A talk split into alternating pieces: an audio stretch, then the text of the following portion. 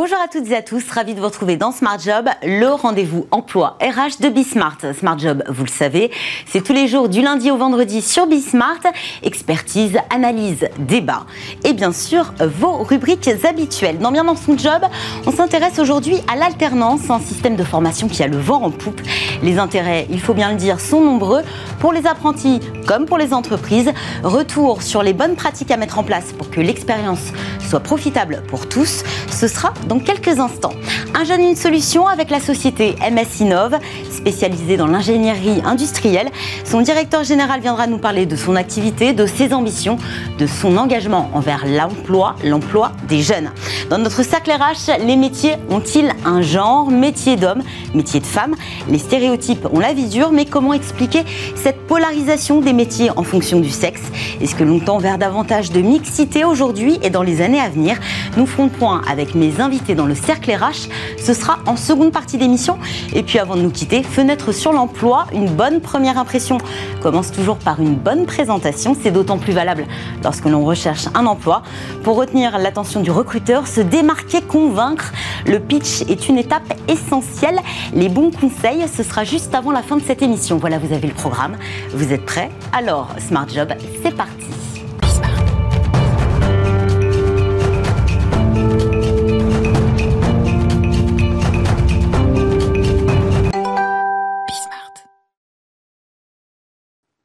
Bien dans son job, bien dans son alternance ou bien avec ses alternants d'ailleurs.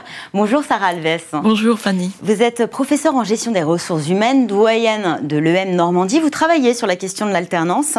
L'alternance, c'est ce système de formation qui est fondé sur l'articulation en deux temps. On a le, une partie en établissement de formation, c'est la partie, on va dire, théorique, et la partie pratique avec euh, ce temps passé dans l'entreprise qui vous accueille. Euh, deux types de contrats pour l'alternance. On a le contrat d'apprentissage d'une part et le contrat de professionnalisation. À qui s'adresse l'alternance? À qui s'adresse cette alternance Eh bien, alors à, toute euh, catégorie de population, des niveaux euh, de diplôme euh, CAP jusqu'à l'enseignement supérieur, voire même un peu au-delà. Je discutais avec quelqu'un juste précédemment, on parlait de thèse cifre. Donc, c'est une forme d'alternance, donc jusqu'au niveau doctorat. Donc, un public plutôt jeune. on a une limite d'âge, c'est 16, 29 ans, je crois. Alors, ça peut dépendre voilà, des types de contrats. On peut avoir des publics relativement jeunes, mais les périodes de professionnalisation peuvent aussi euh, être une forme d'alternance réservée à, des plus âgés encore. Alors je parlais de deux temps de formation, côté théorique et pratique. Comment s'articule finalement, euh, comment on répartit le temps, entreprise et établissement de formation? Alors là, ça va vraiment dépendre des établissements, euh, d'abord des cycles de formation et des établissements. c'est vrai que dans l'enseignement supérieur, le rythme que je vois le plus souvent, c'est une semaine à l'école et trois semaines en entreprise. L'idée, c'est de ne pas rester trop longtemps éloigné soit de l'établissement, soit de l'entreprise, pour que le, que ce, système de formation euh, soit le plus cohérent possible. Euh, où est-ce qu'on en est de l'alternance en France aujourd'hui Alors, où est-ce qu'on en, en, plus en plus Alors, on en parle de plus en plus, mais enfin, c'est vieux, ça date. Euh, on a coutume de dire que c'est issu du Moyen Âge, en fait, puisque sous le Second Empire, on avait l'habitude de confier un jeune, autour de 10-12 ans, un jeune apprenti à un maître d'apprentissage dans une corporation. Donc, en fait, l'idée à l'époque, c'est qu'on apprenait bah, des tours de main, euh, du savoir-faire technique. Un métier manuel plutôt. Métier manuel. Mais on apprenait surtout les codes sociaux de la corporation. Alors, les chiffres à aujourd'hui, 2020 euh, a été une année record. 2020 a été une année record pour les contrats d'apprentissage.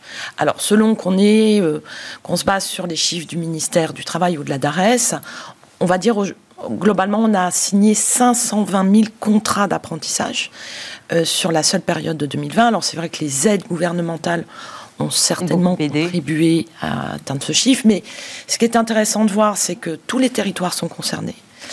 Euh, que tous les, euh, tous les niveaux de diplôme sont concernés, tous les types d'entreprises sont concernés, et puis deux secteurs d'activité qui peut-être ont plus eu recours là à, à l'apprentissage, ça a été le commerce de détail d'abord et le BTP. Qui ont des besoins d'ailleurs de, talent en ce moment. Exactement, qui ont des besoins de talent, tout à fait. Comment, euh, au-delà effectivement de ces aides euh, qui sont proposées aux entreprises, comment expliquer cette montée en puissance de l'alternance? C'est aussi le, système de formation qui est double, qui, euh, qui, qui séduit des jeunes qui veulent plus de concret alors, les jeunes peuvent avoir besoin de plus de concret ou envie de plus de concret. Euh, ce qui est sûr aussi, c'est que ça permet d'acquérir une qualification ou un diplôme tout en étant rémunéré. Et en ayant une expérience concrète et durable. Exactement, en ayant une expérience, en ayant un salaire, et pour parfois euh, en se faisant financer les frais de formation qui peuvent être euh, relativement élevés dans certains cas. Donc c'est vrai que pour les alternants, c'est un, un pari gagnant. Euh, pour les entreprises, ça correspond à des vrais besoins aussi. Euh, on parle de talents depuis tout à l'heure. Il y a besoin de, recruter ces talents. Et, l'alternance est un formidable outil de, pré-recrutement, on va dire, euh, puisque ça permet ben, de, voir un peu sur une longue durée de quelle manière un jeune va s'intégrer dans l'entreprise, va acquérir des, des, savoir-faire euh, et, de le rendre immédiatement en fait opérationnel sur le poste que l'on vise pour cet alternant en particulier. Si on se met du côté de l'entreprise, on voit arriver un jeune qui n'est pas encore formé à son métier, qui va peut-être bousculer euh, l'ordre établi euh, dans une entreprise. Ça peut paraître effrayant. Ah mais non, mais moi je trouve ça merveilleux, au contraire, parce que c'est aussi une source de développement de, de, connaissances et de savoir-faire aussi pour l'entreprise. Parce que justement, un jeune qui va arriver avec son regard neuf, avec euh, son étonnement, va poser des questions, et ben tout ça, ça nous bouscule, nous, en tant que professionnels, un peu installés. Ben, on, peut aussi être amené à se remettre soi-même un peu en question. En tout cas, le fait de devoir expliquer ce que l'on fait, ben, ça nous permet de nous questionner aussi nous-mêmes sur ce que l'on fait. Ça permet aussi une rencontre de différentes générations. Aussi, tout à fait. Avec euh, des jeunes euh, qui appartiennent a priori à la génération Z, dont on parle tant. Hein. Euh, quels sont les avantages au global pour une entreprise? Donc, on accueille un jeune, on le forme. on le forme. Euh, on le forme, donc on a, si on, a on est dans un objectif de pré-recrutement, ben voilà, ça nous permet de constituer un peu son vivier de talent justement pour demain. Euh, ça permet aussi aux entreprises ben, de prendre leur place un peu au sein de, de, la cité, comme je le dis souvent, euh, tout simplement parce que c'est une forme d'engagement euh, qu'elles ont à l'égard euh, des jeunes et, du monde économique de demain. C'est-à-dire, on est en train de construire aussi les talents de demain. Donc, en fait, ça, met l'entreprise au cœur d'une forme de citoyenneté euh, et de lutte contre la précarité, ce, dont, je parlais. Donc, je, je trouve, voilà, pour les entreprises, c'est un pari gagnant. Et puis, pour les entreprises, c'est peut-être aussi une manière de développer des compétences managériales pour leurs propres collaborateurs. En fait, moi, j'ai souvent vu des entreprises qui confiaient euh, des alternants à des juniors comme étant une première expérience managériale. Donc, on fait un petit, un petit transfert entre le tutorat... voilà, tuteur avant d'être manager. Exactement. D'ailleurs, il a quel rôle, ce tuteur? C'est un accompagnement tout au long de, de, cette alternance? Oui. Euh, c'est un modèle, quelque part? Alors, ça peut être un modèle, mais pas seulement. Euh, d'abord, alors vous avez complètement raison, il accompagne, il doit suivre, il doit questionner, il doit rassurer, il doit donner du feedback. Enfin, voilà, il y a cet accompagnement qui est indéniable. Et puis, euh, le tuteur, ça peut être un modèle parce qu'effectivement, l'alternant va le regarder faire, donc va essayer de limiter, euh, voilà. Mais mais en fait, le tuteur, surtout dans l'enseignement supérieur, on, on, parle de tutorat multiple, c'est-à-dire que euh, l'alternant, il va aussi apprendre grâce à un collectif de travail. Et ce n'est pas parce que si j'étais votre alternante que je n'essaierais de faire que ou d'échanger que avec vous. mais j'apprendrai. Mais voilà, euh, faut discuter avec l'ensemble de ce collectif. Et donc, il y a, voilà, c'est pas seulement une relation duale. Est-ce que c'est aussi intéressant d'avoir des juniors qui, euh, qui, a priori, ne sont pas sortis du système euh, euh, universitaire ou, ou d'une école il y a très longtemps? On entend souvent peut-être des étudiants en stage qui nous disent bah, finalement, on ne nous a pas dit de faire comme ça à l'école. Ah. Quand on arrive dans la réalité et finalement on voit que de manière opérationnelle c'est totalement différent, hein. pour le tuteur ça peut être un petit peu... Alors ça ça peut, mais non. En fait, moi, je pense que c'est une vraie richesse. c'est une vraie richesse parce que effectivement, on a ces deux mondes qui disent des choses pas forcément opposées, mais je pense complémentaires. Et donc, cet alternant, il, fait, il fait du lien entre et c'est probablement parce qu'aussi il questionne et les pédagogues parce qu'il nous questionne aussi ouais, je fais pas ça, je fais pas les choses de la même manière dans mon entreprise. Mais c'est en nous questionnant à la fois praticien euh, euh, dans l'entreprise, mais à la fois pédagogue euh, à l'école, que notre alternant va pouvoir faire de la reliance et s'enrichir d'autant plus. Moi, je dis souvent, il faut faire, enfin, je dis, je, répète aussi des choses que peuvent dire mes collègues, mais c'est important de faire ce qu'on appelle converger des divergences. C'est pas deux mondes schizophréniques, c'est deux mondes qui s'enrichissent. Il faut articuler euh, observation et pratique, j'imagine, pour que finalement l'enrichissement, euh, et puis aussi la, on, puisse progresser depuis son entrée euh, dans, l'entreprise et euh, la sortie avec peut-être éventuellement une, une embauche euh, à la fin. À la fin. comment on va C'est plus d'observation au début, plus de pratique au fur et à mesure, parce qu'il y a une confiance qui s'installe? Alors, il y a, il y a de l'observation, ça c'est clair, mais on est aussi dans des univers de plus en plus complexes. Et il y a plein de choses que vous allez faire euh, je ne vais, pas arriver à moi les observer et vous n'allez pas arriver à me les verbaliser. Donc il y a besoin aussi beaucoup discuter, beaucoup questionner. L'alternant, il a, il a ce vrai job à conduire, à, à, questionner, à essayer de comprendre pourquoi les choses se passent de cette manière-là. Et puis il doit se questionner sur ce qu'il fait lui. C'est-à-dire, il doit être un peu ce praticien réflexif à se dire, ok, aujourd'hui, qu'est-ce que j'ai fait? Est-ce que j'ai réussi des choses? Est-ce que j'ai raté des choses? Pourquoi, quelles compétences j'ai euh, développées, quelles compétences j'ai mises en, œuvre. Donc voilà, c'est aussi ce job-là qu'il a à conduire cet alternant et dans une progression parfaitement comme vous le dites. Et accompagné de son tuteur toujours. En termes RH, est-ce que l'alternant est un salarié comme les autres? Oui, madame. Oui, et c'est d'autant plus important que ce n'est pas un CDD de remplacement. D'où l'intérêt euh, de ce que l'on disait à l'instant, c'est-à-dire il faut apprendre. Moi, je parle d'escalier pédagogique quand tu parles d'alternance, on n'apprend pas la même chose le premier mois, le premier trimestre, la première année. Il faut envisager une progression dans les apprentissages. Mais oui, on est un salarié comme les autres. Est-ce que euh, vous pouvez nous donner peut-être un indicateur chiffré euh, de, d'une insertion facilitée dans le monde du travail euh, en sortie d'alternance? Alors, en sortie d'alternance, j'avais fait des études il y a quelques années et puis très récemment, elles se trouvaient confirmées. On est à peu près à un tiers en tout cas dans l'enseignement supérieur, on a à peu près un tiers de fidélisation. Euh, ça ne veut pas dire qu'on n'a pas forcément pas proposé d'emploi en fait à ces jeunes, mais c'est que ces jeunes n'ont pas forcément tous accepté les emplois. En tout cas, in fine, euh, l'alternance est transformée, voilà, en contrat euh, plus pérenne pour à peu près un tiers des cas. Merci beaucoup, Sarah Alves. Je vous en prie. Je rappelle que vous êtes professeur en gestion des ressources humaines et doyenne de l'EN Normandie. Merci d'être venue sur le plateau de Smart Job. La suite de notre programme, c'est un jeune, une solution, une entreprise qui vient témoigner de son engagement en faveur de l'emploi des jeunes. Cette semaine, MS Innove, une entreprise belfortaine. On l'accueille tout de suite.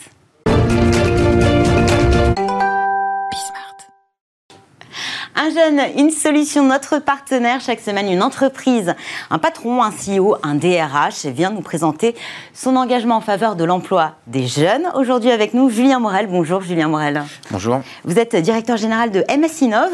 MS Innov, euh, c'est Mintaka Système Innovation. On va revenir là-dessus. Hein. C'est un bureau d'études et un cabinet d'ingénierie industrielle situé à Belfort, euh, région Bourgogne-Franche-Comté, le territoire de Belfort, euh, fondé en janvier 2015 par vous, Julien Morel. D'où vient ce nom Mintaka Système Innovation? Qu'est-ce que ça veut dire?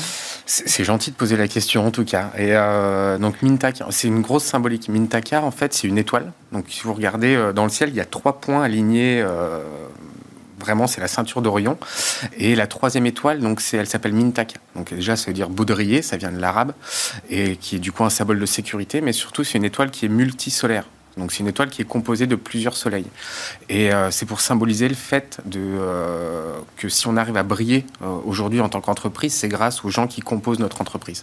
Et il y a aussi cette image du baudrier qui est sur la sécurité. C'est ça. On est aussi sur l'équateur céleste, ou du moins pas loin, pour représenter notre futur rayonnement international, on l'espère. Vous opérez dans le domaine de l'innovation et de la recherche. Là, on a besoin de soutien. Euh, quelles sont euh, vos activités précisément? Vous avez trois branches, hein, c'est ça, je crois. C'est ça. Donc on, a plusieurs, on a plusieurs activités. On a des activités qui sont, nous on appelle en tout cas historiques, qui sont euh, donc prestations de services dans l'industrie principalement. on a un parcours lié à l'automobile de par notre localisation. Suite à ça, en 2019, on a, eu on a eu un développement pour essayer de toucher d'autres bassins d'activité. Donc, euh, en l'occurrence, le quatrième bassin industriel euh, français, qui est celui du, Grand Est, sur lequel on a eu des, référencements aussi assez intéressants. On a une activité bureau d'études qui nous a permis donc euh, de toucher, d'apporter des solutions plus concrètes encore à nos clients avec euh, le développement d'outillage, d'intégration d'îlots robotisés qui nous permettent d'avoir une valeur ajoutée plus forte dans l'accompagnement. Et c'est tout ce parcours-là en fait qui nous a emmené, euh, qui nous a emmené jusqu'à le, sujet qui est celui de l'innovation, euh, même si ça a toujours été, c'est pour ça qu'il y a MS Innove, il y a Innove dans le titre. Et l'innovation au début, c'était démocratiser la conception. Donc c'était vraiment la partie conception assistée par ordinateur on a travaillé à avoir un outil informatique qui permette à des gens qui n'ont pas de diplôme euh, technique d'utiliser euh, la CAO. Euh, avec une formation accélérée Alors avec un, outil enrichi en fait d'un maximum d'informations pour, bah, pour que les interactions avec la machine soient plus, plus simples. Plus simple, hum, plus fluides et, accessibles. C'est ça, exactement. Vous parliez du, du bassin sur lequel vous êtes implanté. C'est un bassin industriel sinistré actuellement? Alors aujourd'hui, on va dire qu'on est sur un bassin qui est en, qui en, renouvellement. Euh, l'automobile est quand même le, cœur de l'activité. On a aussi General Electric et Alstom, donc qui sont des, fleurons de l'industrie française. Euh, mais pour l'automobile, principalement, on est quand même sur une activité qui est, comment dire, qui est, euh, est pondérée hein, depuis la crise et on ne sait pas trop où ça va nous emmener. Ça aussi fait partie des choix stratégiques de se développer sur le Grand Est. Euh, aujourd'hui, par contre, on a la chance d'avoir des pouvoirs publics qui sont très engagés chez nous et un bassin très, euh, très dynamique. Et il y a l'hydrogène qui arrive à grands pas avec des grands noms qui s'installent et qui vont faire l'histoire de demain. Donc il y a un, enjeu euh, majeur d'innovation. J'imagine que derrière, il y a aussi un enjeu de compétences et de formation. C'est ça. Aujourd'hui, on est... Euh, alors, sur le positionnement technologique, l'hydrogène, on entend beaucoup parler, donc on est conscient de, l'intérêt pour notre région. Euh, et sur les compétences, on va avoir beaucoup de renouveau à faire. C'est des domaines qui sont qui sont connus aujourd'hui, mais qui sont pas encore, euh, qui représentent pas une majorité de l'emploi. Il euh, faut avoir en tête que les emplois qui sont là, euh, qui seront dans, dans 10-15 ans, n'existent pas encore aujourd'hui. Donc dans tous les cas, on a un renouvellement qui est, qui est perpétuel, mais qui est bien engagé pour le territoire de Belfort en tout cas. En termes de recrutement, est-ce que les secteurs dans lesquels vous opérez souffrent de tension ou pas? Est-ce qu'on a du mal à trouver les talents bah, aujourd'hui et demain? Alors oui, déjà hier. Déjà, sur, hier. déjà hier sur beaucoup de sur beaucoup de zones. Alors on, a l'avantage entre guillemets de bien maîtriser notre recrutement. C'est aussi pour ça qu'on a lancé une offre qui était cabinet de recrutement, donc mm. qui est vraiment spécifiquement là pour aider les entreprises. C'est pour répondre vraiment aux besoins euh, très très ciblés, très. On cherche pas n'importe quel profil, j'imagine. C'est ça. Personne ne peut euh, s'improviser euh, ingénieur. Non, après ce que maintenant on a, je pense qu'il faut toutes les entreprises prennent conscience aussi. Nous, c'est déjà le cas, c'est que, euh, que la lettre au Père Noël qu'on avait avant, de se dire euh, on veut quelqu'un qui ait 5 ans d'expérience mais qui soit jeune. Le mouton à 5 pattes. Exactement. Je pense qu'on l'entend beaucoup en ce moment dans les médias en tout cas, mais, euh, mais c'est une réalité, c'est que cette attente de beaucoup de recruteurs, de beaucoup d'entreprises, elle est présente.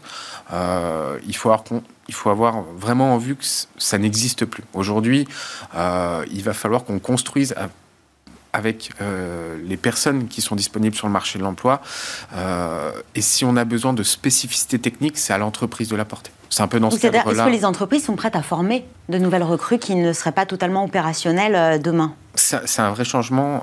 c'est un vrai changement qui est attendu, je, pense, de par les gens qui postulent, mais aussi qui est une nécessité pour les entreprises. Aujourd'hui, nous, on a mis en place des parcours de formation chez nous qui sont là pour accompagner. On donne aussi beaucoup de chance aux jeunes parce que euh, si on veut transmettre un savoir qui est euh, celui de l'entreprise, aujourd'hui on sait qu'on ne le trouvera pas sur le marché de l'emploi. Il y a énormément de dispositifs qui existent, dont une grande partie qui sont euh, accessibles sur la plateforme Ingénie une solution, mais, mais il va falloir être agile pour réussir à, transférer en fait les compétences qui sont nécessaires aux personnes qu'on estime être en, enclin à relever les défis dans nos entreprises. Combien de collaborateurs vous avez actuellement? Alors, euh, alors, au tout début de l'année, juste, on était 20. Aujourd'hui, on est 33.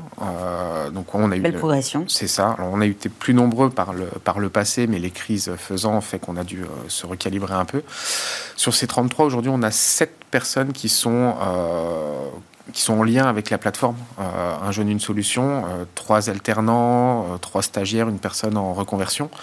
Et, l'idée, en fait, c'est de, bah, justement de construire avec ces, avec ces, nouvelles personnes qui n'ont pas forcément tous les acquis, mais avec lesquelles on essaye de, de, transférer un maximum de choses pour qu'ensemble, on soit plus, plus efficace pour demain. MS Innov a été retenu pour bénéficier du plan de relance de l'État euh, au titre du Fonds de modernisation automobile. Un chèque de plus d'un million d'euros vous a été remis récemment. Euh, ce chèque va vous permettre de recruter davantage, j'imagine? Oui, ah bah, énormément. Ça a fait même beaucoup plus chez nous. Hein. Ça nous a permis en fait d'assurer le, rebond de l'entreprise. Comme on le disait, on était dans le secteur de l'automobile euh, principalement, même si on a, on a d'autres activités, mais la majorité de nos équipes étaient dans ce secteur-là. Euh, là-dessus, le, chèque d'un million d'euros qui, pour une petite entreprise comme la nôtre, est, euh, semble énorme. énorme. Et, euh, on, reste d'une gratitude sans faille en fait pour, euh, pour les gens qui nous ont soutenus, que ce soit BPI, la région ou l'État, qui nous ont vraiment aidés très fortement. On a un projet de développement qui nous pousse à recruter 50 personnes en 4 ans. Donc vous avez plusieurs postes donc dès l'an prochain déjà. Je vois au moins une bonne quinzaine de profils différents. C'est ça. Alors, je suis pas sûr que ça soit pertinent de tous les énumérer. non, non, du tout. Et vous, cherchez des. Alors, c'est quel type de contrat et quel type de profil au, global? Euh, Globalement, euh, alors on est une petite entreprise, on a un projet très ambitieux qui est lié à la robotique. Aujourd'hui, on n'a pas de, robots industriels qui sont fabriqués en France. On a des robots qui sont fabriqués à l'étranger, qui sont vendus en France et intégrés par des équipes françaises. Il faut vraiment faire la part des choses là-dessus. L'idée, c'est de récupérer euh, notre, euh, comment dire, notre, notre indépendance sur cette partie robotique avec le développement d'un cobot fait sur le territoire de Belfort. Mais pour ça, on a beaucoup de choses à faire évoluer. du coup, on aura des profils techniques, électrotechniques, euh, conception, mais aussi du commerce. On a un déploiement à l'international qui est prévu d'ici trois ans et des profils support euh, dans la gestion, par exemple. Est-ce que selon vous, la formation est adéquate en France pour répondre aux besoins euh, de, ce mouvement d'innovation qui est en train de s'opérer? Je, je, pense qu'il y aura forcément un, coup de retard, entre guillemets. Il y, a, il y, a, plein de choses qui sont très positives. Moi-même, je suis à l'Université technologique de Belfort, je suis intervenant dans la partie conception. vous, vous, vous, croyez en ce, la, la, validité et le, le, le, caractère précieux d'un partenariat entre entreprises et euh, écoles de formation, universités oui, hein, c'est justement un axe encore plus, plus important pour nous, c'est vraiment de resserrer les liens là-dessus. Donc, comme je le disais, moi je suis moi-même intervenant, donc l'idée c'est d'apporter une touche d'entreprise dans l'école et qu'on reprenne sur certains points des axes vraiment de l'école pour qu'on travaille vraiment ensemble. On a même un projet collaboratif en cours de, euh, de développement euh, pour essayer justement de faciliter euh, cette relation, essayer de, bah, d'assurer nos besoins en tant qu'entreprise pour demain, mais d'assurer par la même occasion le besoin des, des futurs recrues qui sont aujourd'hui encore à l'université ou, en école. Avant de nous quitter, euh, j'aimerais qu'on revienne sur ce, produit que vous avez lancé. Vous en avez vaguement parlé en parlant de cobotique. Mhm. Euh, Morphos pour Modular Robot for Smart Reconfiguration. globalement, c'est un équipement de cobotique c'est ça. Voilà, et que vous allez pouvoir reconfigurer si je traduis correctement. En, très simple, on essaye de faire un, robot qui a pour cible, non pas de faire une partition du marché, qui fait dire on est obligé d'acheter trois robots euh, pour, euh, pour répondre à différents besoins, mais c'est de rendre le robot plus adaptable aux besoins de l'entreprise. Là, on parle de Kobo, donc c'est-à-dire que c'est un robot qui va travailler avec vous. Ça va être le prolongement, euh, presque votre futur collègue, mais vous allez travailler avec lui main dans la main. C'est pas celui qui va vous remplacer. Exactement. Alors, on peut, on peut travailler main dans la main avec, avec les Kobo, et justement, et même pour les entreprises, en termes d'intégration, donc le fait de mettre un Kobo euh, dans son entreprise, c'est beaucoup plus simple qu'un qu'un robot. Euh, c'est pas pour viser tout à fait les mêmes, les mêmes performances. Et là où on a un, un facteur différenciant aussi, c'est sur la partie logicielle. Sur la partie logicielle, pour manipuler ce robot. L'objectif qu'on a, en fait, c'est de le rendre accessible, comme la partie conception. On a gardé la même philosophie et l'objectif, c'est de rendre accessible la cobotique à tout le monde et, de se dire qu'une PME qui aujourd'hui euh, a des opérateurs et qui veut pas s'en séparer mais qui veut pas non plus euh, recruter un roboticien, et eh ben c'est de pouvoir transférer les compétences et qu'elles soient accessibles au niveau de la robotique. Comme ça, c'est du gagnant-gagnant. Merci beaucoup Julien Morel. Merci à vous. Directeur général de MS Innov, entreprise euh, dans le territoire de Belfort, Belfort, Belfort dans le territoire de Belfort. On y est. Restez avec nous dans quelques instants. Notre cercle RH, les métiers ont-ils un genre? Une question qui se pose, s'impose au regard de ce chiffre. Aujourd'hui, seuls 17% des métiers sont mixtes, un chiffre donné par le Conseil économique, social et environnemental. Comment expliquer que la typologie des métiers reste aujourd'hui encore souvent déterminée par le sexe? D'où vient ce clivage Qui sont celles et ceux qui s'en affranchissent? Restez avec nous on en parle sur notre plateau juste après cette courte pause.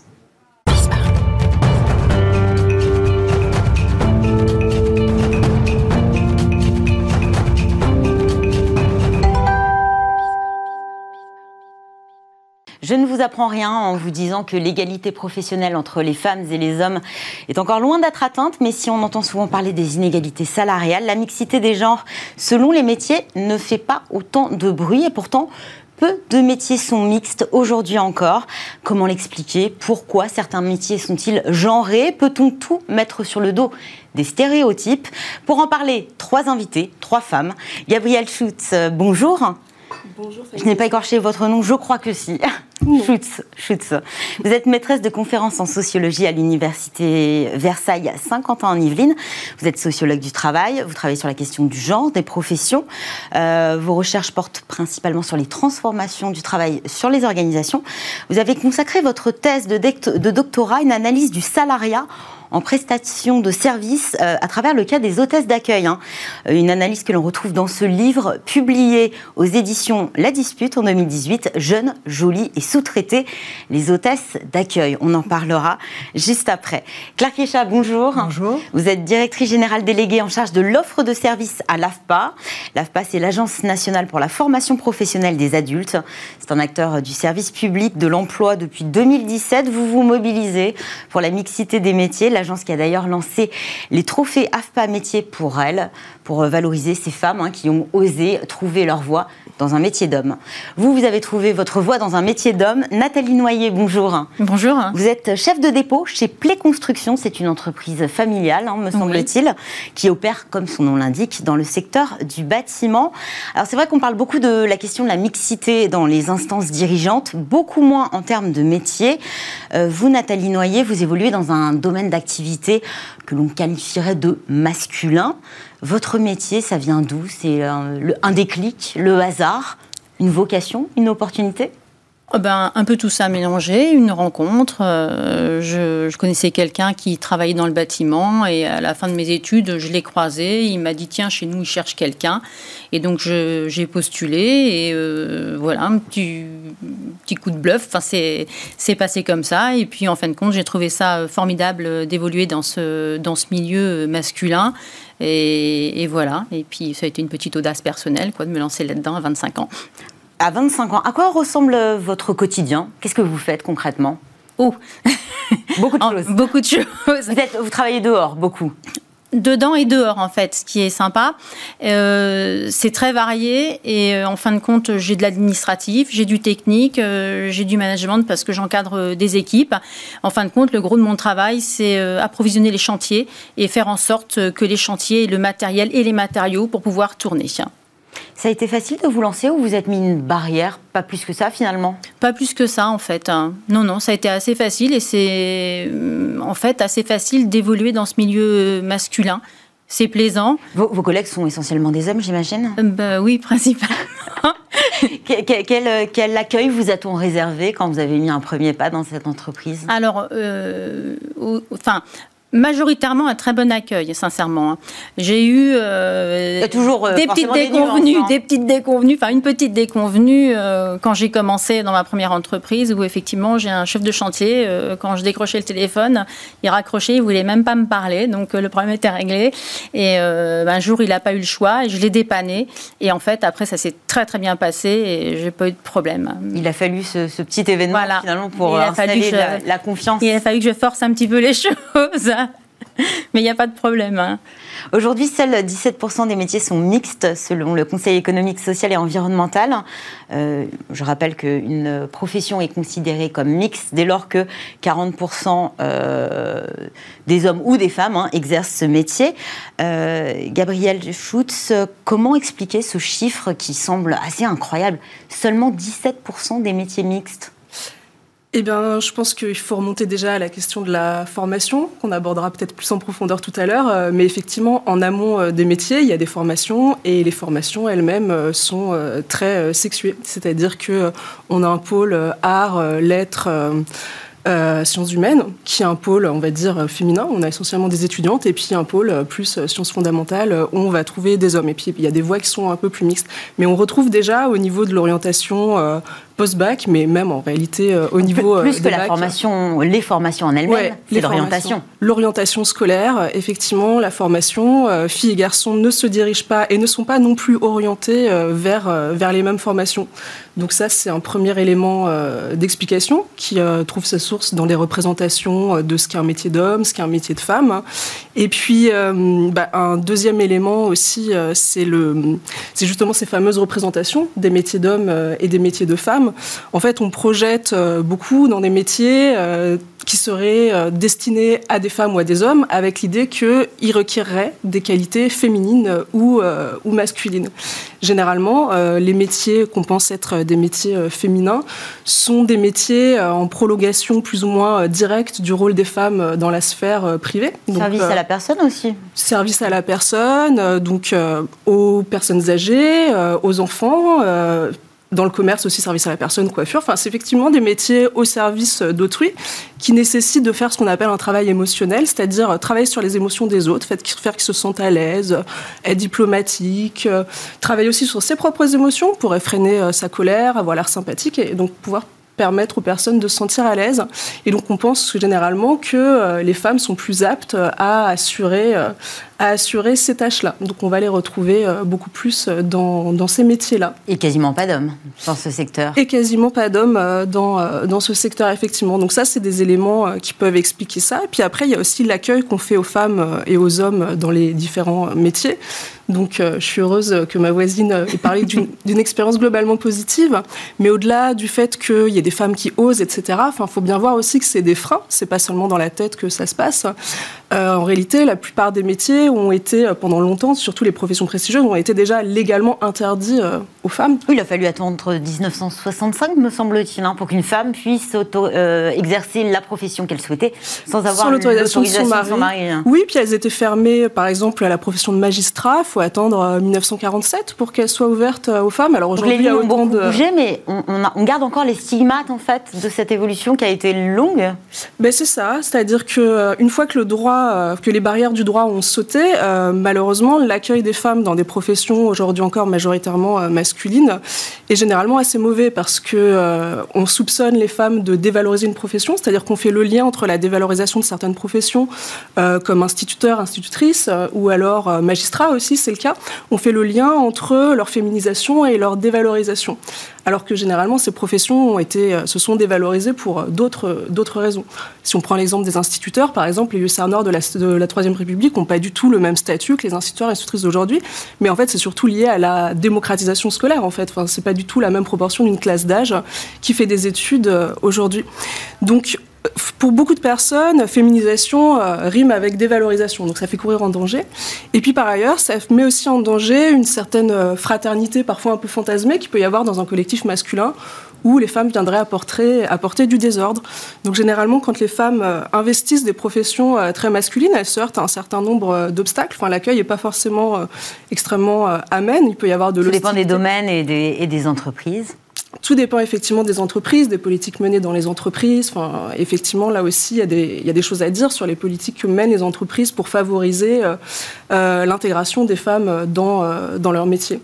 Donc, c'est multifactoriel. Il y a la question de la formation, la question des représentations, et puis euh, les politiques, euh, les politiques d'entreprise.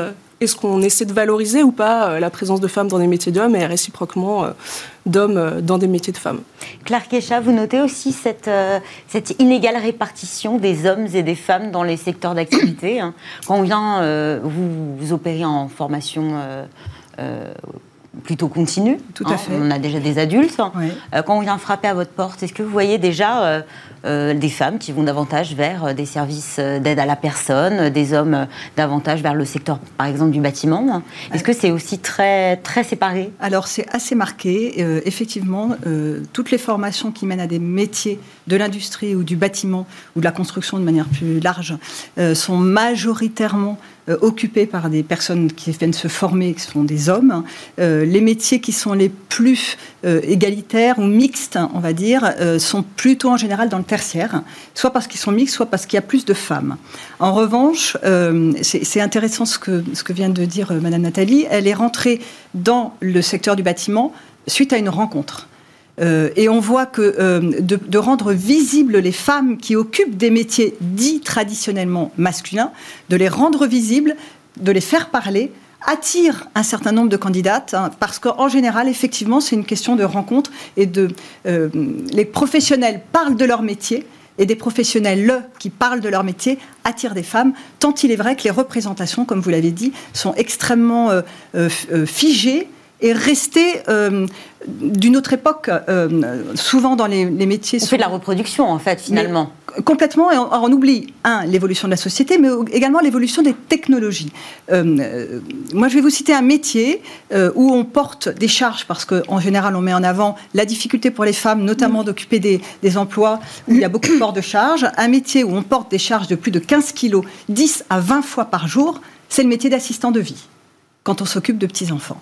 Donc, Or, euh, ce sont des femmes. Or, c'est un métier à occupent majoritairement. 90% occupé par des femmes. Donc, typiquement, les représentations, euh, parce que les choses évoluent, euh, est extrêmement importante, au-delà des stéréotypes. Le vocabulaire qu'on utilise, euh, je- j'expliquais tout à l'heure, quand on parle de communication ou d'information, le nombre de candidates à des formations euh, dites masculines augmente, peut aller de 7% jusqu'à 50% selon le vocabulaire que l'on utilise, et on parle bien du même emploi pourtant. La, la- la question de l'orientation, elle est, elle est fondamentale parce que on, on en reparlera. Je pense qu'au moment d'une reconversion potentielle, peut-être qu'on fait sauter quelques barrières. Mais comment, euh, effectivement, des petits garçons euh, rêvent d'être pompiers quand une petite fille va arriver Alors c'est très cliché. hein. Malheureusement, force est de constater que c'est toujours le cas. hein. Euh, quel rôle Comment on peut agir sur les représentations dès l'enfance pour qu'on ne s'aperçoive pas peut-être euh, arriver le moment de la reconversion que finalement bah, on pourrait peut-être euh, travailler sur un chantier alors qu'on est une femme? Alors effectivement, ces représentations, on les retrouve. euh, bah, déjà, c'est bientôt Noël, donc c'est le moment de parler des catalogues euh, de jouets. hein. On a beaucoup parlé des jouets sur des le- pages bleues. sur Donc, le, euh, en effet, c'est véhiculé euh, par, par les jeux qu'on fait faire aux enfants. C'est véhiculé aussi par les histoires qu'on leur raconte. Donc, les personnes qui travaillent sur les manuels scolaires, mais aussi sur la littérature jeunesse, regardent que les qualités qui sont celles des héros et des héroïnes masculins et féminines ne sont pas, ne sont pas les mêmes. Il y a aussi beaucoup plus de héros masculins dans les histoires. Donc, il y a, tout ça qui entre en jeu. Mais je pense qu'il il faut aussi voir euh, le, le- le rôle qu'on donne à l'emploi euh, féminin et masculin. C'est-à-dire qu'aujourd'hui, euh, la norme, c'est la femme active, bien sûr, et tous les parents souhaitent que euh, leur fille euh, travaille. En revanche, euh, généralement, les parents souhaitent que leur fille travaille dans un emploi qui leur permettra une certaine euh, compatibilité avec une vie familiale euh, ultérieure. notamment en termes d'horaire? En termes d'horaire, exactement. Alors que pour un garçon, on va beaucoup plus euh, rechercher un métier où il pourra assurer son rôle de pilier familial et donc il va gagner de l'argent. Parce que ce qu'on n'a pas euh, encore beaucoup dit depuis le début, c'est que cette, cette ségrégation en fait des métiers, c'est pas seulement des secteurs qui sont différents, c'est aussi une ségrégation qu'on peut appeler verticale. en fait. les femmes aussi sont davantage concernées par les temps partiels? C'est ça. Donc en fait, on retrouve les métiers dits féminins, ce sont aussi euh, les métiers euh, qui sont considérés comme euh, peu qualifiés, tous ces métiers du, du service à la personne, les métiers du soin, par exemple aide-soignante, aide à domicile, à domicile, etc. Ce sont aussi des métiers qui sont considérés comme peu qualifiés qui sont frappés par euh, des euh, politiques de gestion où euh, c'est beaucoup de temps partiel imposé, c'est-à-dire qu'on peut avoir des journées très longues mais très fragmentées, et donc du temps partiel, et donc du coup aussi des salaires plus faibles. Et donc au niveau aussi de l'éducation des enfants, il y a ça aussi, c'est que on demande beaucoup plus à un petit garçon de se diriger vers une voie qui va être rentable professionnellement. Et donc cette ségrégation, bah, elle distribue aussi des rentabilités différentielles entre ces métiers d'hommes, je mets des guillemets, et ces métiers de femmes. De femmes, avec de grandes guillemets. Nathalie Noyer, quelle formation vous avez suivie à la base? Alors à la base, euh, j'ai fait, euh, un, j'ai un doc de droit en fait, euh, tout bêtement quoi. Et alors après, j'ai été élevée avec un frère. Hein. J'ai toujours aimé le sport. Alors je ne sais pas si peut-être ça t'a prendre en compte aussi. Et puis, mais quand même, j'ai eu, donc c'est ma deuxième entreprise dans le bâtiment, mais à la base c'est quand même deux hommes qui m'ont recruté. Donc, enfin, euh, donc je pense qu'il y a, il y a il n'y a pas eu de barrière en tout ah cas bah de, leur part, hein. non. pas au moment du recrutement. Quand même, oui, d'accord, j'ai le job, je travaille dans le bâtiment, mais j'ai quand même été recrutée par, euh, par deux, deux hommes, quoi. Donc, euh, justement, vous avez mis, est-ce que vous avez eu le sentiment que c'était différent peut-être pendant un entretien d'embauche? Vous avez fait valoir certains arguments, vous, vous avez dit ça me pose pas de problème Oui, non, non, pas, pas plus que ça. Enfin, franchement, je pense pas. Je pense qu'ils ont recruté peut-être un euh, un caractère, peut-être euh, voilà, enfin des compétences bien évidemment. Un, euh, tout et pas un, Oui, voilà, c'est ça. Et quelque part, sincèrement, une femme dans un milieu masculin, moi pour le voir, puisque ponctuellement je peux avoir des interventions de femmes, j'ai eu une peintre où je vois des, chauffeurs arriver aussi.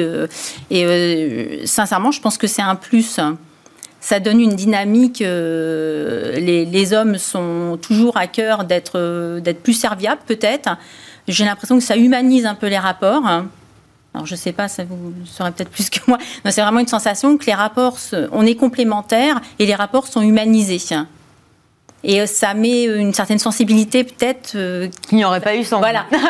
J'allais dire quand euh, voilà quand les hommes sont entre eux qu'il n'y aurait peut-être pas. Mais mais non, je pense pas que ce soit sincèrement un frein quoi. Après, il faut peut-être aussi informer les, jeunes filles que ces métiers-là. Que tout est possible, sont à leur disposition. Sont à leur disposition, que ces métiers-là sont ouverts à elles. Et vous parliez bah, du port des charges tout à l'heure. Bon, les sacs, maintenant, on est sur des sacs qui font 20 kilos. L'électroportatif, il y a une évolution euh, impressionnante. Parce que souvent, on a mis en, en, avant le fait est que pour que ce soit mixte, il fallait des investissements, notamment, par exemple, euh, sur euh, certains matériaux qui étaient particulièrement lourds ou des aménagements qui n'étaient pas adaptés à accueillir les. Alors, j'allais dire, les, pour euh, alléger les charges, ça ne concerne pas que les femmes, ça concerne aussi les hommes, hein, parce que c'est un, gros travail qui a été fait là-dessus, parce que franchement, euh, les, les, les, hommes qui travaillent dans le bâtiment font un vieillissement quand même qui est un petit peu accéléré, de leur squelette. Hein. Euh, mais donc, du coup, il y a eu un gros travail de fait quand même là-dessus pour alléger tout ce qui était charge. Alors, il reste quand même encore du. du... On travaille de toute façon sur la qualité de vie au travail dans, dans tous les cas. Et puis, tous les constructeurs, enfin tous les, fabricants d'électroportatifs ont bien vu aussi l'intérêt qu'ils avaient aussi à alléger tout ce qui était machine. on voit, on a des visseuses, des visseuses, ce qui n'existait pas il y a quelques années, euh, les boulonneuses. Donc maintenant, j'allais dire, avec un moindre effort physique, on arrive à faire euh, plein de choses. Donc c'est vrai que ça ouvre du coup la porte aux femmes même dans le milieu du bricolage à la maison, on le voit de plus en plus, hein, c'est très tendance hein, que les femmes bricolent. Mais euh, donc je pense qu'avec euh, avec ça, il n'y a, plus les barrières qu'on pouvait mettre en avant avant. Donc les, femmes peuvent tout à fait intégrer un chantier et au contraire. Les problèmes d'aménagement qu'on va voir, c'est sur les bases vie peut-être. Oui. Claire on parle de, barrières. Vous, euh, à la FPA, vous dites on met en valeur celles qui ont osé c'est osé aujourd'hui encore hein, de s'affranchir justement de ces barrières qui existent encore visiblement? Alors, c'est encore osé, effectivement. Euh, vous avez parlé des, du, contexte familial, du contexte culturel, de la société. Euh, c'est osé aussi euh, rentrer dans des parcours et des, des, groupes de formation où elles seront minoritaires. ce que vous évoquez, dans le bâtiment, il y a 12% de femmes aujourd'hui. Mm.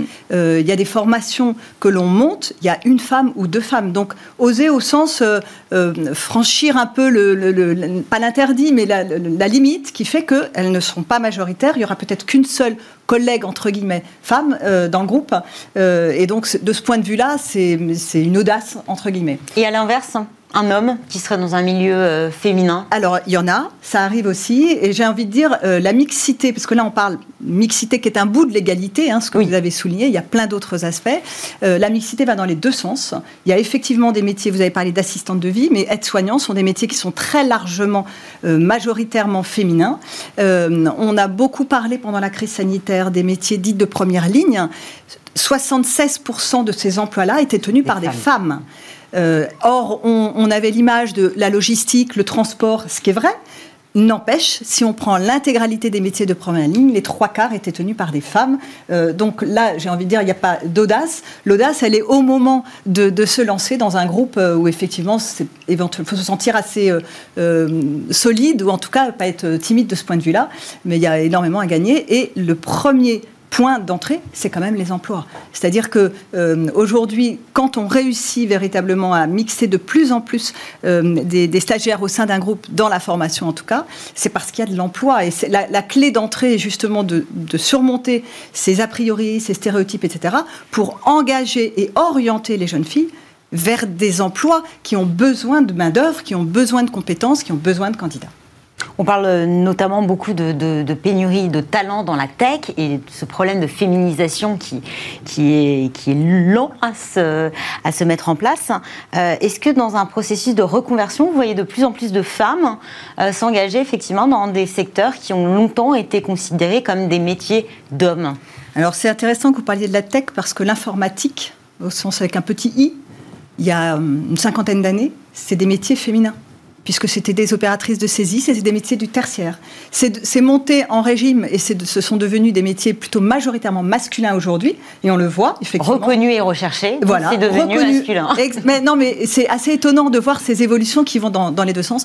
Alors il y a beaucoup de vocabulaire, j'évoquais la, la, façon dont on parle euh, des métiers. Aujourd'hui, le numérique c'est peut-être plus vaste que de parler seulement de l'informatique.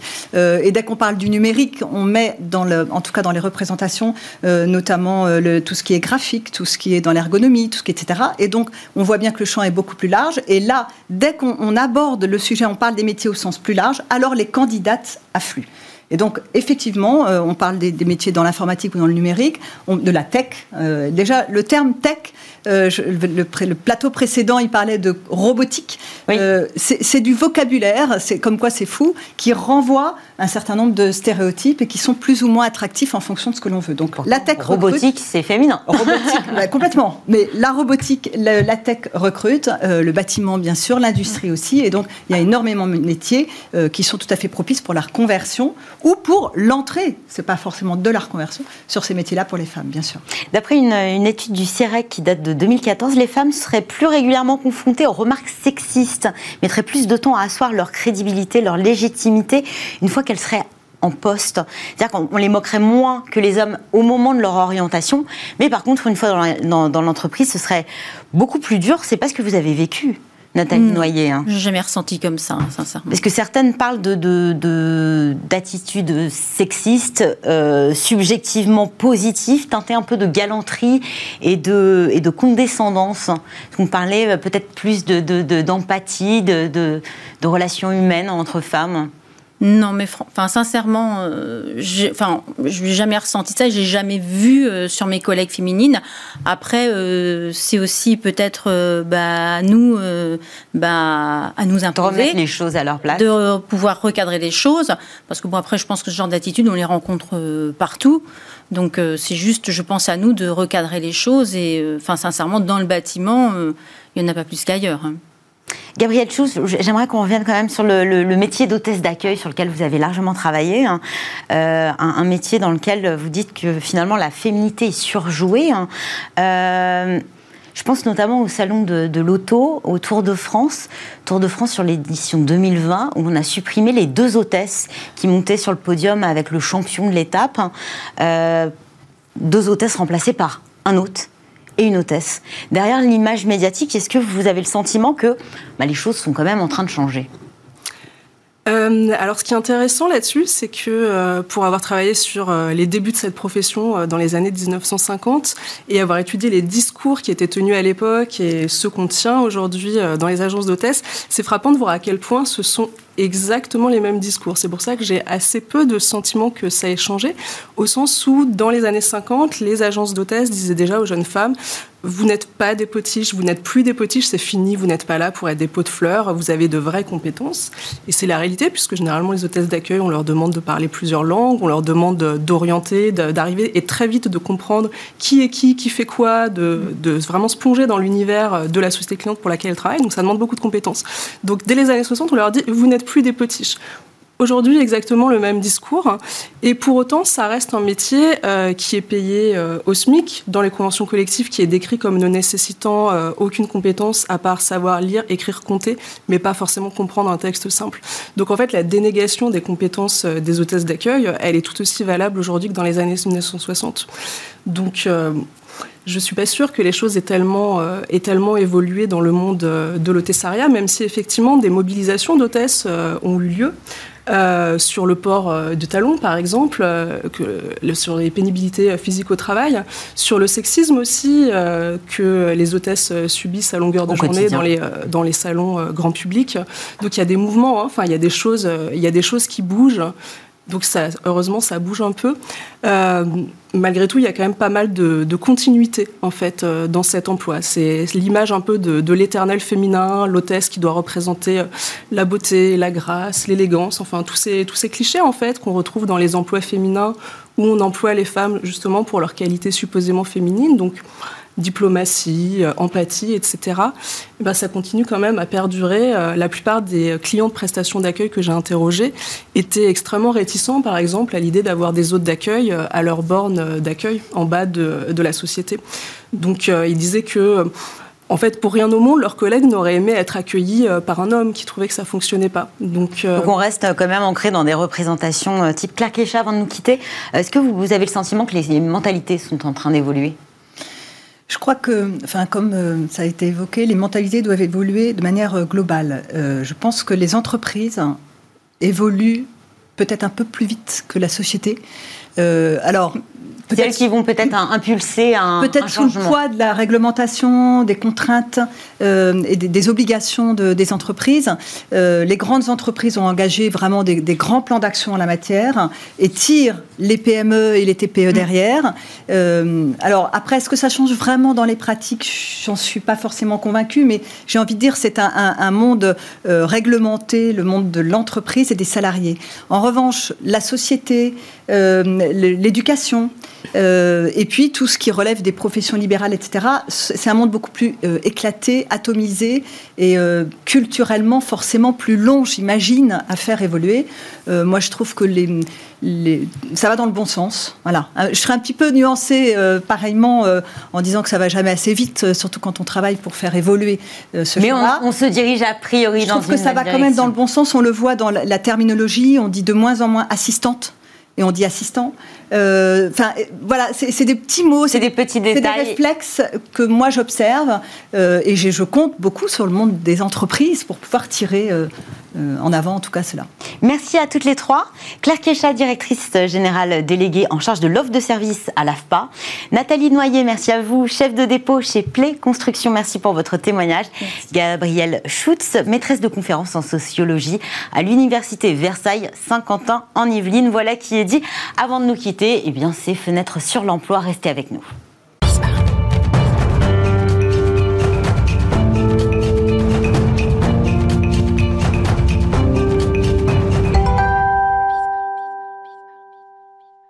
Le pitch, un outil redoutable, un véritable exercice de style emprunté à l'univers du cinéma. Le pitch permet en quelques mots d'engager le jeu, de vous proposer, propulser surtout, euh, si tout se passe bien, hein, sur la bonne voie. Bonjour Pauline Harry. Bonjour Fanny. Vous êtes fondatrice de My CV Factory. C'est une plateforme de modèles, de CV, de coaching, de recherche d'emploi.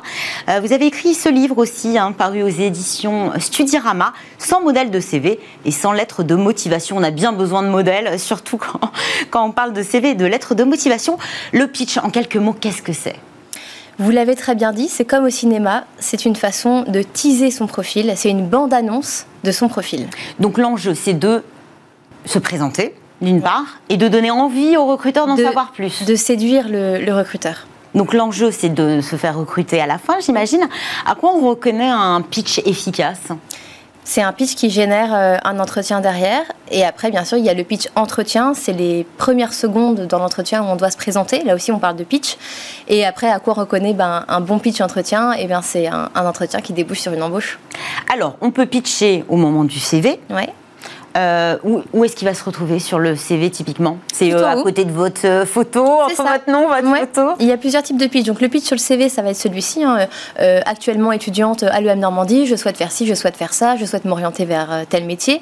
C'est un- une sorte d'état des lieux, une, une mini lettre de motivation condensée sur le CV. C'est 3-4 lignes, j'imagine Ouais, ouais, voilà, trois quatre lignes qui vont un peu donner une direction au CV. Comment lire ce CV Voilà, c'est une introduction. Euh, et puis il va y avoir le pitch après euh, lors de l'entretien. Je me présente euh, à l'entretien. Il y a le pitch aussi par email. Comment je valorise mon CV, ma candidature auprès d'un recruteur que j'aimerais accrocher en fait.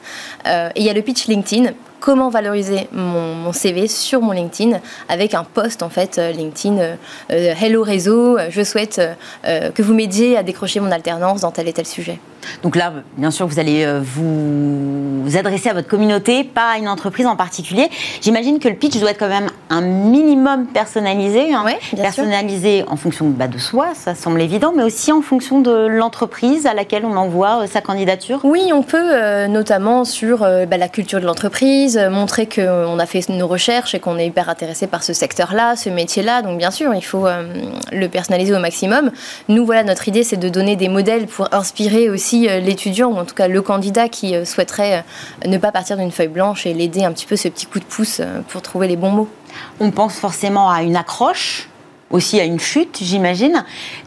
Globalement, comment le pitch va vous aider euh, à sortir du lot? Qu'est- Qu'est-ce je sais pas, vous avez un exemple de pitch qui peut euh, faire un petit peu la différence? Oui, euh, moi je conseille souvent à mes candidats de, d'aller se renseigner, notamment par exemple dans des métiers de communication. Vous allez évidemment éplucher l'Instagram, le, Facebook de l'entreprise.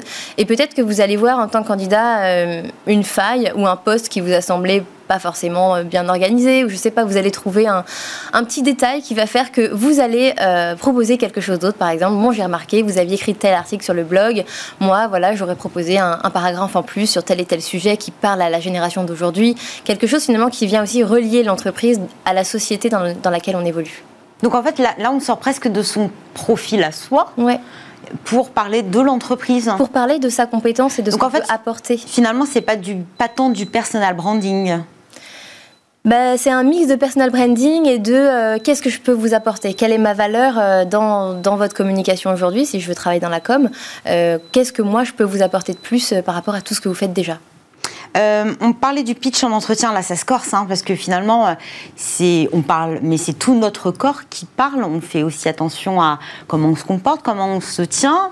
Si on parle avec les mains, je sais Mhm. pas, le, le- la communication est aussi non verbale. Oui, absolument. Qu'est-ce qu'on va, co- comment on va se montrer engagé et, et Ouais. je veux ce poste en fait. C'est ça, ça, tout, tout va compter, hein, la façon dont on arrive, euh, les vêtements. euh, euh, mais en fait, c'est, tout ça, c'est une histoire de confiance en soi. Euh, et d'ailleurs, c'est là-dessus qu'on travaille le plus avec nos candidats. Nos candidats aujourd'hui sont stressés et très anxieux. hein, de- Donc ça se prépare le pitch ça se prépare, bien sûr, mais ça s'apprend par cœur, en fait. Ça s'apprend par cœur, ça se... et on s'entraîne. Et on s'entraîne de manière à le réciter de manière authentique, mais on le connaît par cœur en fait, devant, devant la glace pour voir comment on apparaît. Faut, faut se regarder. C'est comme, c'est comme quand on fait des castings euh, dans, des, dans des films en fait. C'est un peu pareil. Et là en entretien, c'est vraiment la réponse à cette euh, fameuse euh, question. Parlez-moi de vous. Ouais, absolument. Parlez-moi de vous. Il faut dire euh, tout et peu à la fois en 60 secondes. Donc il faut, euh, il faut être concis. Il faut dire les. Percutant, Ouais, efficace. Exactement. Merci beaucoup, Pauline Merci Nari, à vous. fondatrice, je le rappelle, de My CV Factory. Et puis ce livre, hein, bien sûr, sans modèle de CV et sans lettre de motivation paru aux éditions Studirama. Merci, Pauline. Merci. C'est la fin de cette émission. Merci à toute l'équipe qui m'a accompagnée aujourd'hui. Merci à vous, bien sûr, de nous avoir suivis. Je vous donne rendez-vous demain, oui, demain, pour un nouveau rendez-vous de Smart Job.